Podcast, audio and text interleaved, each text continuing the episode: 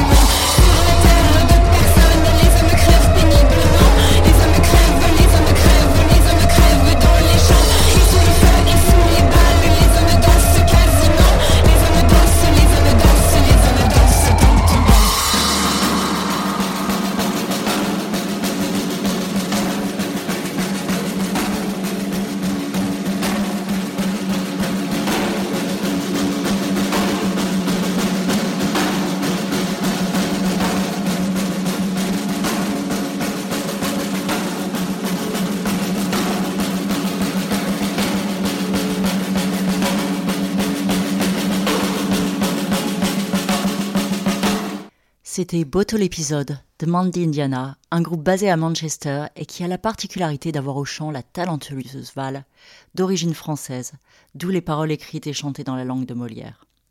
Mais surtout, Mandy Indiana, c'est un groupe qui ne laisse pas indifférent. C'est un son unique qui vient des clubs, avec des rythmes qui se placent du côté de la dance et des raves, un synthé qui tire sur le drone et une guitare noisy à souhait, le cocktail parfait pour véhiculer des images fortes avec un côté radicalement viscéral. Leur premier EP, trois titres et deux remixes, est paru l'année dernière sur l'excellent label new-yorkais Fire Talk, une sortie qui a été suivie d'une tournée avec le groupe psyché techno de Bristol, Scalping. Ces derniers mois, ils se concentrent sur l'enregistrement d'un album. Si ça ne chôme pas chez Mandy Indiana, ils se laissent le temps d'écrire et d'enregistrer selon leurs termes, plutôt que de céder à la pression de l'hype qui monte. Si leurs performances live font parler d'elles par leur théâtralité, il n'y en a pas deux qui se ressemblent, et vous pouvez être sûr qu'elles interpellent autant qu'elles captivent. Après de nombreuses dates et quelques festivals au Royaume-Uni, ils passeront enfin de l'autre côté de la Manche, le mois prochain, dont le 19 novembre au Supersonic de Paris, dans le cadre du festival Pitchfork, et le 20 novembre au Whitlouf Bar de la Botanique à Bruxelles. Mais tout d'abord, on accueille Val et Scott, les deux fondateurs du groupe, respectivement au chant et à la guitare, pour nous en dire plus sur les débuts de Mandy Indiana et leurs ambitions. Welcome. Thanks for your time. Uh, let's start with how the project came to life. How did your sound coalesce? Were you more of a studio creation or did it come out of uh, rehearsal rooms or just getting together to jam and do live sets? How did it all begin?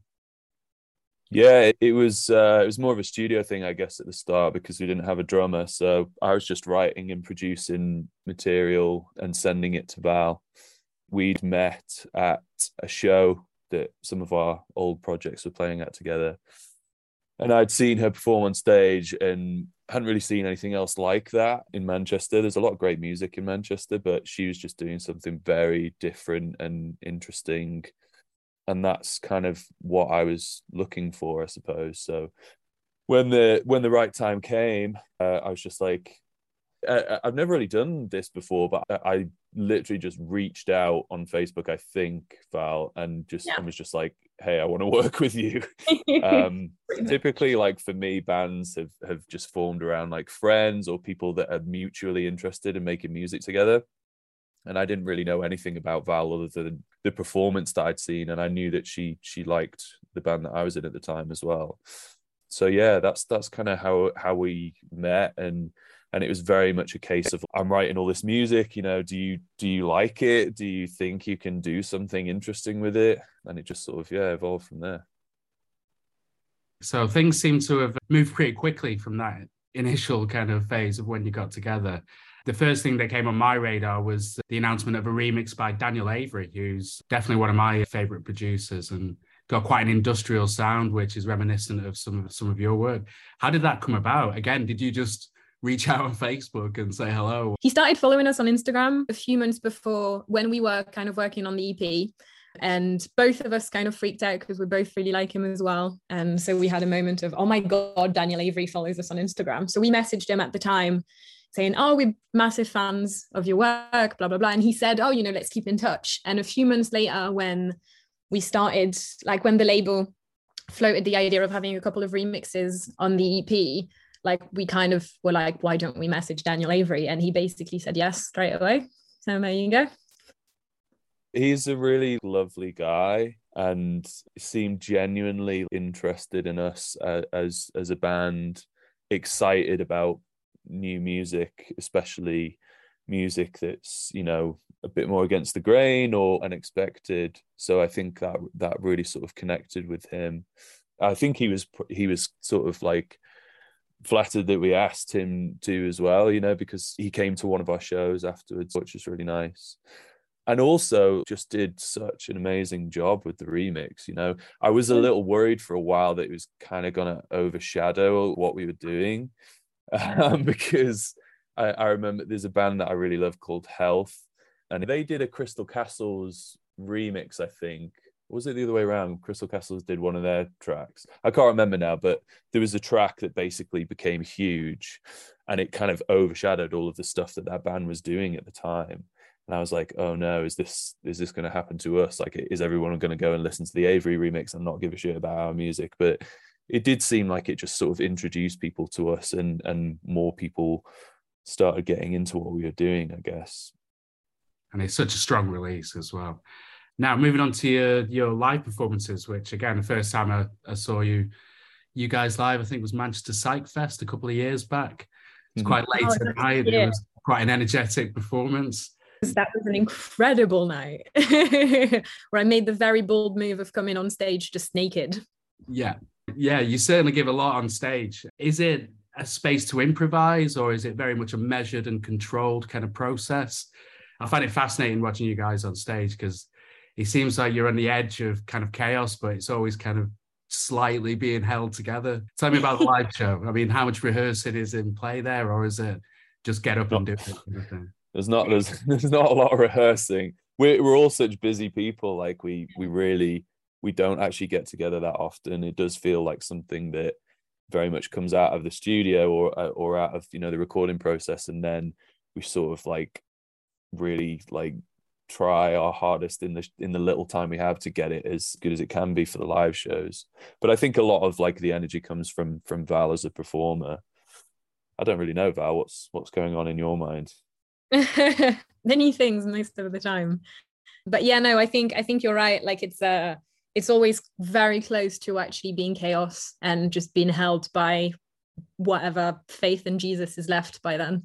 I think I don't know that there's really like I feel every live show that we've played has been like they're all different there's not like it's not very much that's that can be rehearsed in the way that I perform as well because I mostly react to the way the audience is reacting to me. For instance, that Psychfest show where everyone was obviously like just well, it was 2:45 in the morning at Manchester Psychfest. So I'm guessing everyone was off their tits, um, which really suited the vibe of having like a naked painted front woman that's kind of what gives me the indication that I'm just going to go out in the crowd and like we played an amazing show in Bristol earlier this year for Dot to Dot where I was literally I ended up just lying down in the middle of the crowd. That's not something that I can do at every show. Like I, it's just I think I take the vibe that I get from people and then just see where I can go with it. I was just going to say that I really love that certain audiences are, are so receptive that I think Val, you can kind of you can have that sort of feel that comfort from them and like vulnerability around them, you know, like total strangers, like lying down at the feet of people that you've never met before and trusting them to be respectful and it connects them to the music in in a way that I think is really special. That that Bristol show in particular really sticks out for me as well as being one where we were fully embraced by the crowd and the and the experience yeah. for everyone was so much better for it there's definitely been a lot of occasions as well where that that hasn't happened yeah i think the the energy that we give is i think we're always looking to break that barrier between the band and the audience. We like it to be very dark on stage. We don't want to be like elevated or illuminated especially. We just want to be on the same like another great show that stands out in my mind is the sounds from the other city show that we did. We, oh were, on the, we were on the floor. A lot of people i think were were like upset that they couldn't see us but that's that isn't really who we are. I don't think we see ourselves as being elevated uh, in this position. We you know we'd much rather sort of be in the middle of the crowd a bit like that band lightning bolt you know who just sort of play amongst the amongst the audience. It's that's that's really exciting and and the separation between audience and performer is not really something that we're interested in. We just don't have lots of control over that at this point you know that Salford show again, that sticks in the mind as well. I couldn't see you guys at all, and it did not matter. It was just a yeah. Rob. Yeah. Was the, the power of the, the wall of sound was uh, what fascinated me there. When I go to a show, I'm kind of a lot of the time I'm interested in the people that are around me as much as what's going on on, on stage as well. Like I really love sort of people watching at gigs. So although I'm like really tall and can see over audiences, I, I don't usually have that issue of being obscured from the from the stage. I don't know. I think it is frustrating. Like if you can't see a band, I think if you really want to look at them, but you can still enjoy like the people around you and and there's there's so much you know there's a lot to get out of there's bands that uh, like i haven't seen them do this but i heard that band Gnod play under a sheet sometimes so like deliberately sort of subverting the expectations of an audience by removing the thing that they're there to see is like really interesting i find i've seen Autechre a number of times and they they play without any lights whatsoever. It's literally in the dark. And which is fine because they're just two guys with computers so there's not much to actually watch you know. So talking about the live show what are your aims for the upcoming album? Are you trying to capture that energy on record or are you looking to achieve something else? I know we've we've talked in the past about your aims for recording in unusual spaces and natural reverbs and trying to utilize that kind of thing. How's that process going and is that feeding back into your live shows at the moment? So the album's basically almost done. It's just a few tracks that are left to be mixed. There's some amazing people that have that have helped us to make it. Some people that that we really look up to and and kind of think of as inspiration and they're they're actually involved. So that's really incredible. I don't know if it was like by design or not, but it doesn't really stem from like the the live place. It does feel like something else, and I, I think it's just like the nature of how we write as this band so it's weird like it does it, it, kind of sounds it almost sounds like a live band that's been kind of cut up and rearranged uh, by a like an electronic producer or something. It, it yeah it, it's strange in that way. This is obviously the longest kind of thing we've worked on as this band and especially because like even the ep that we've released so far like it was three songs that came from three very different like periods of us being a band and it was three separate tracks that were put together on an ep whereas this album is like a it, it is a cohesive piece so to speak. So i feel like it comes from a completely different place as well. Like i think everything kind of came together and like you said like obviously i think we're we're trying to translate who we are as a band through recording in weird spaces and i think even in terms of my vocals as well, there's a lot more kind of, it's all very different to what we've done before. Obviously it's still what i do but there's there's a lot of different aspects and a lot of different elements that are kind of coming together.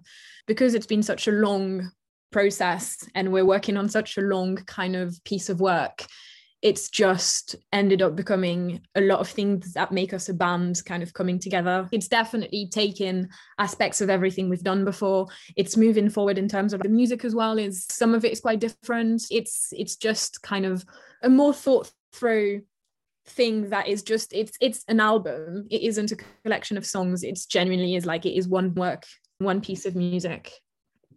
Now that we're coming to sort of learn some of it for for the live shows it's kind of hard to work some of it out because it hasn't been written that in that way you know a, kind of a four piece band in a room working it. It really is this weird frankenstein monster of a record in that there's so many influences we're drawing from so many different things. Yeah like val says you know I, I, think there's a lot and and definitely in the vocals that like people won't have heard us do live that people won't have heard on the ep we're just trying to become whatever this is really. We're you know it's it's a first album. It sounds like a first album and, and, and i actually think that a lot of bands first albums are their best album. I, i'm really happy with how this record is turning out. I actually just think it's going to be really hard to make a better one. So uh, this yeah. might be the best thing we do.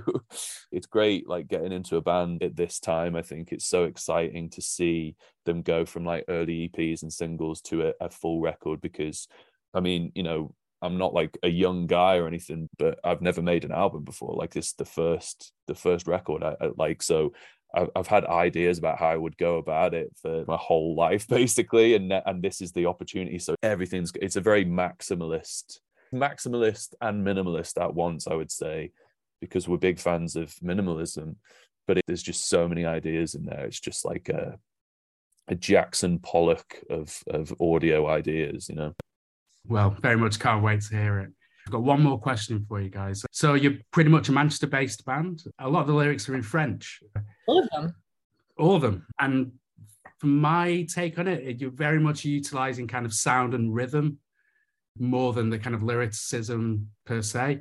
And I know you've got gigs coming up in France. How do you feel about doing those gigs? And what do you think the reaction might be to the lyrics themselves? Because do you think the French may take it quite literal? What, what are your thoughts on that? I don't know. I mean, I think I I wouldn't mind the French taking them quite literally because they are meant to be literal. I do actually put like a lot of of thought into what I write. And as you said, I do utilize the language in the way that I want it to sound as well. Because I'm not singing, I'm utilizing words as music, so to speak. So obviously, it is something that is very well thought out, but also everything I write has like a purpose or an intention behind it. So I'm perfectly happy for people to understand what I'm saying. Now, it is also entirely terrifying to find myself in a room full of people who are going to understand me because it's never happened before. I've had people come to me after, I think that's when we headlined the Windmill in London. A woman came to me after the show and was like, Thank you so much for your lyrics. It's like, oh, a French person, great. But you know, it's it's always one or two. It's it's never dozens of them.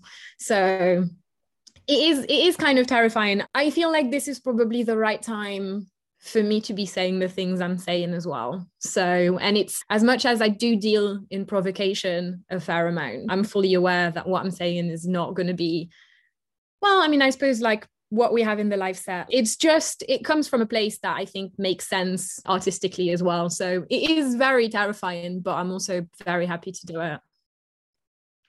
Well, thanks so much, guys. That's been brilliant. And can't wait to listen to this upcoming DJ mix. Un grand merci à Val et Scott pour cette interview. Et pour se plonger dans leur univers musical, Simon, qui officie au synthé, a compilé un mix qui reflète leurs influences et ce qui tourne en ce moment sur leur platine. On en voit. Do you feel me? They want to persecute me because I get money responsibly, ethically.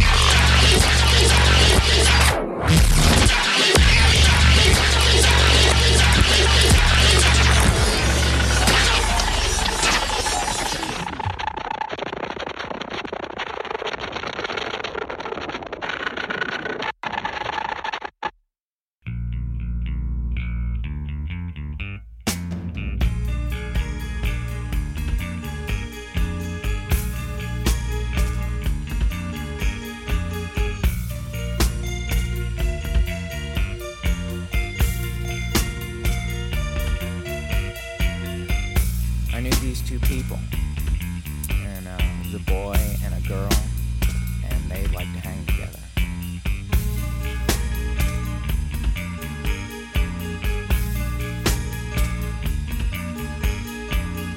They were nice people. Um, they they were the kind of people that made you feel good to be around.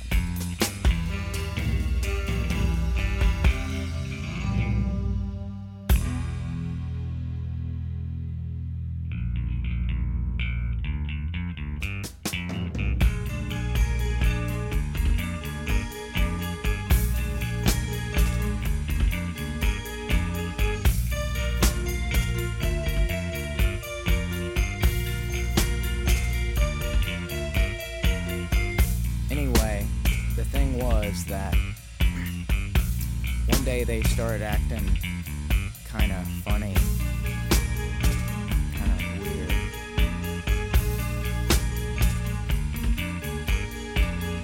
They started being seen exchanging tokens of affection, and it was rumored that they were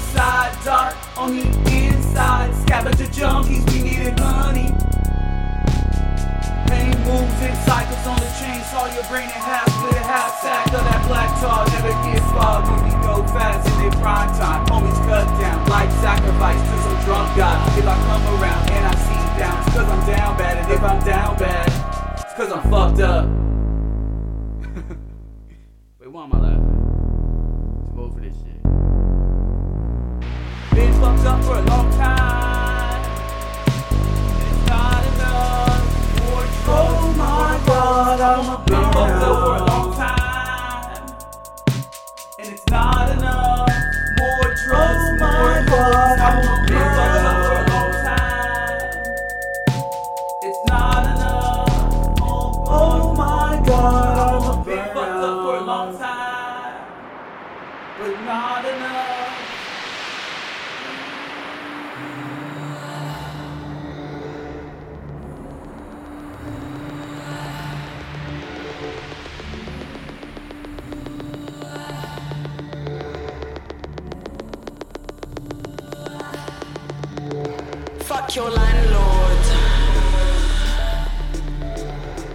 your landlord.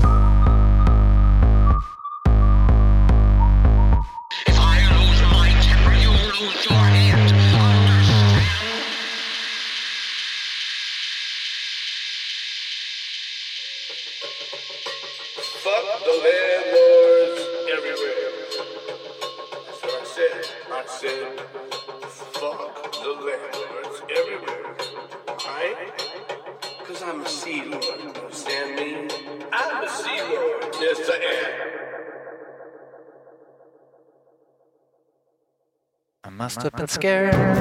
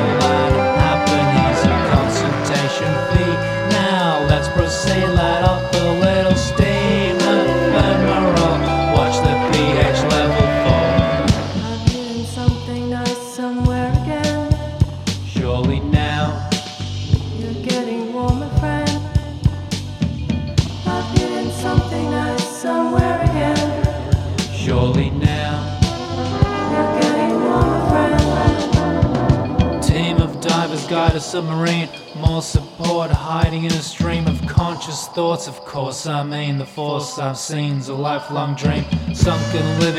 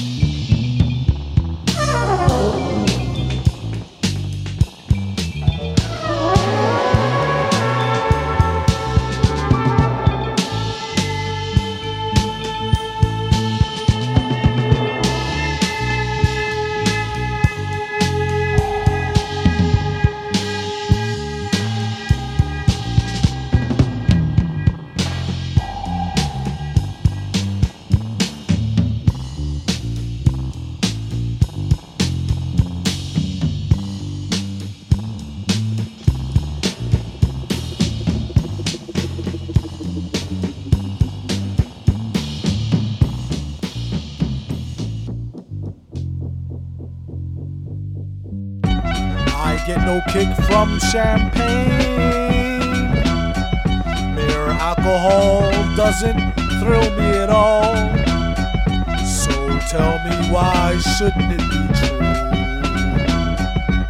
I get a kick out of brew. There's only one beer left. Rappers screaming all in our ears like we're deaf. Tempt me, do a number on a label.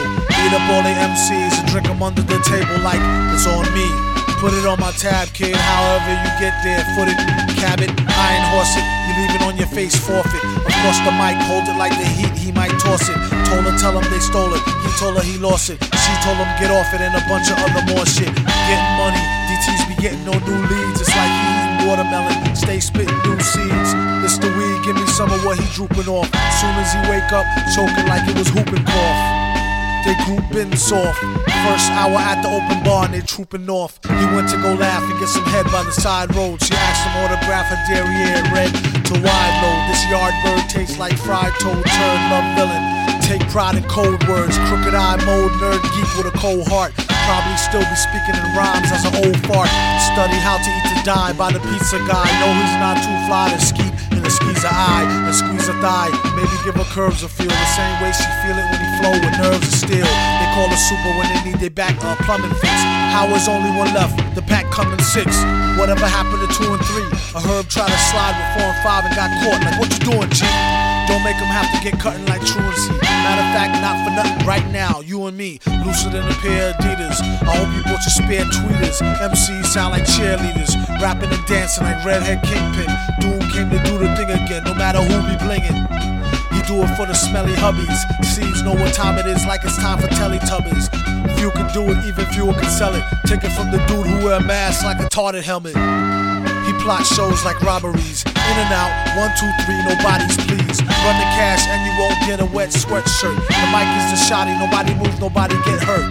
Bring heat like the boy done go on the wall. Came in the door and everybody on the floor. A whole string of jobs like we on tour every night. On the score, coming to your corner store.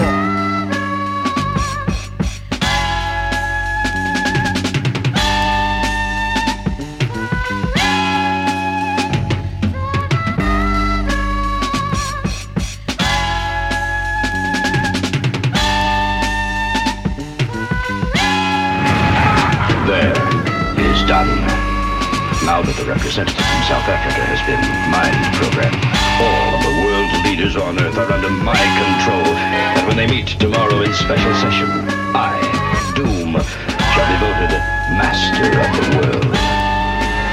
My plan is foolproof, but just in case. And what about Smoke? Now you keep your eyes open. When I tell you, start snapping. Oh yeah, sure. Uh, ladies and gentlemen, Nice cigar. I am risking my life to tell you with, with great concern that I must warn you. Uh, uh,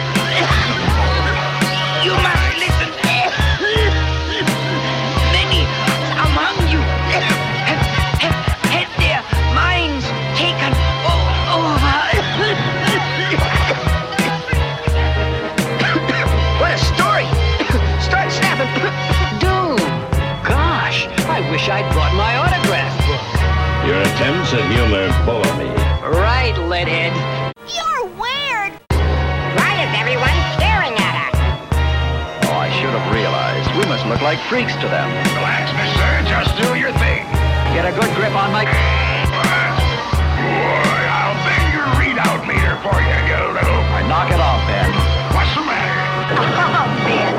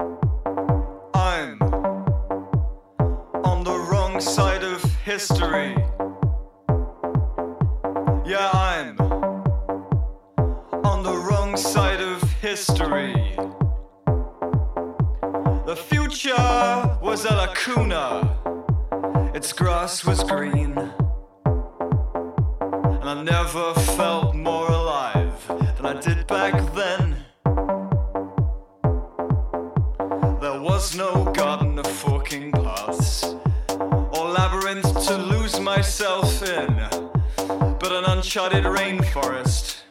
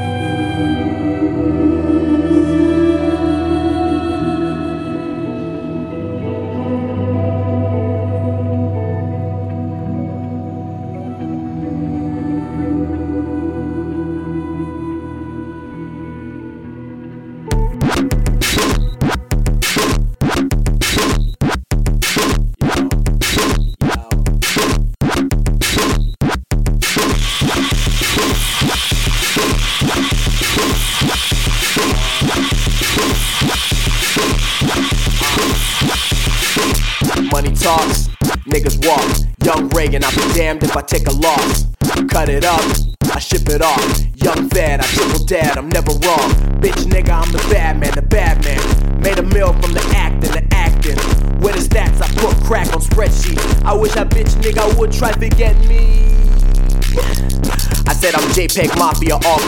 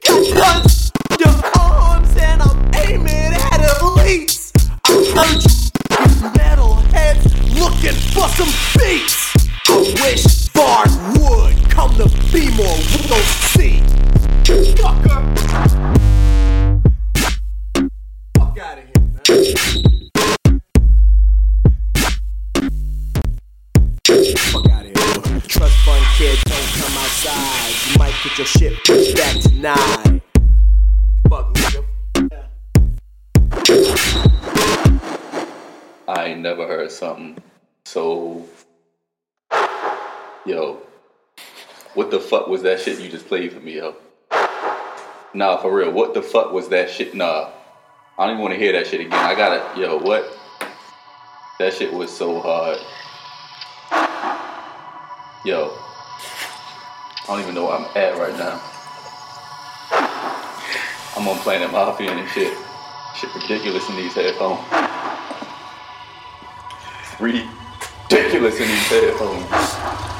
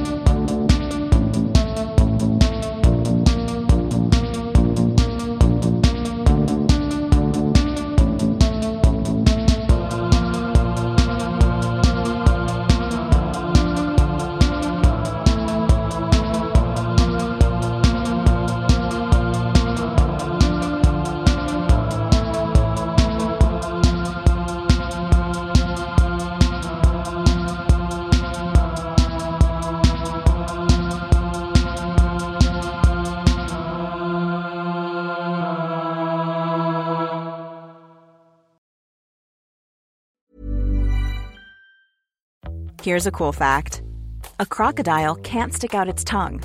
Another cool fact you can get short term health insurance for a month or just under a year in some states. United Healthcare short term insurance plans are designed for people who are between jobs, coming off their parents' plan, or turning a side hustle into a full time gig. Underwritten by Golden Rule Insurance Company, they offer flexible, budget friendly coverage with access to a nationwide network of doctors and hospitals. Get more cool facts about United Healthcare short term plans at uhone.com.